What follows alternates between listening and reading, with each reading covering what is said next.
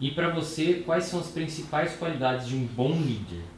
Eu acho que a primeira coisa é que o bom líder, ele estimula muito o time. Ele entende quais são as lacunas de cada um e ajuda essas pessoas a crescerem, a fechar essas lacunas. Ele orienta, né? ele mostra o caminho a ser seguido, dá o caminho, né? ele não fica só cobrando, né? ele, tem, ele mostra o caminho a ser seguido. Então é, é muito difícil essa pergunta, né? O que é um bom líder? Depende para cada pessoa, né? O que é um bom líder para você, né? O que é um bom gestor para você, né? Um líder às vezes mais ríspido é a melhor opção para a pessoa, às vezes até naquele momento.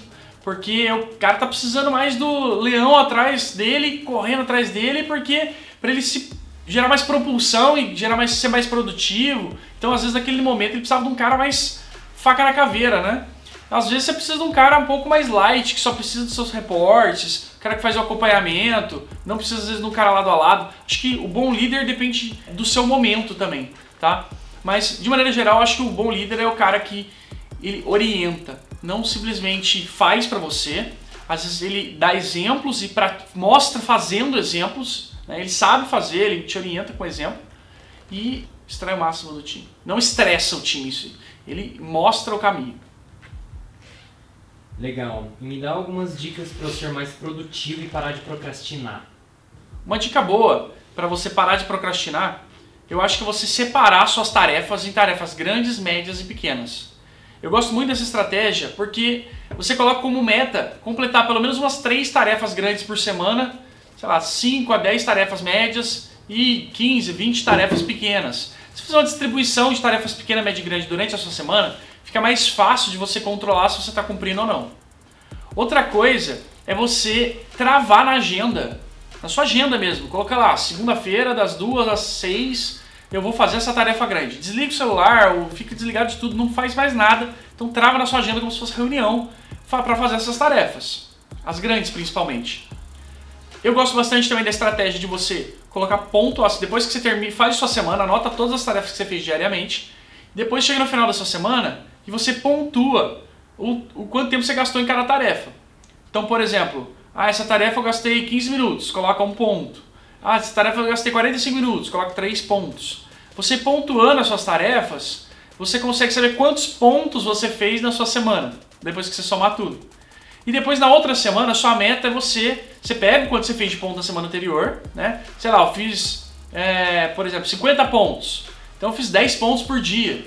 Daí na semana seguinte você coloca uma meta de de repente fazer 15 pontos é, por dia, em vez de fazer 10 pontos, né?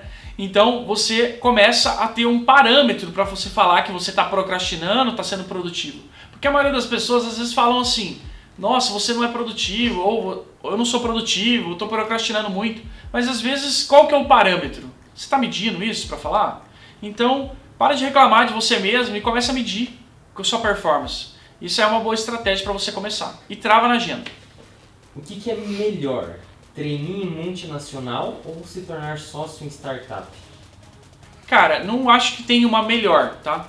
Não acho que tem uma melhor opção.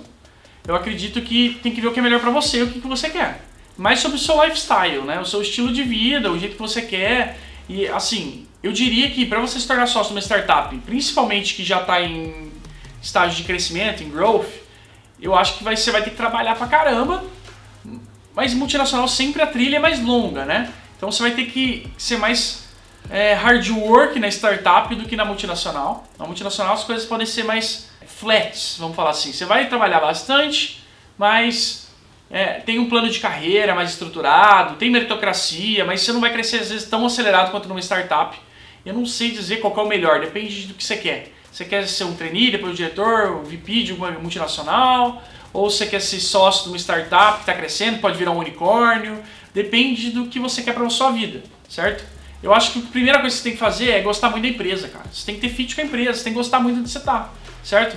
Não tem qual que é melhor, trabalhar na Johnson ou trabalhar numa startup tipo a dinâmica. Não tem, não, depende muito, certo? Não tem essa resposta pronta. Tem que ver o que você acredita mais é, e o que te vai fazer mais feliz. Basicamente é isso. Agora, qual vai dar mais dinheiro, também isso é muito relativo também. Tá? Então não tem o melhor ou o pior. Depende muito do que você quer para você.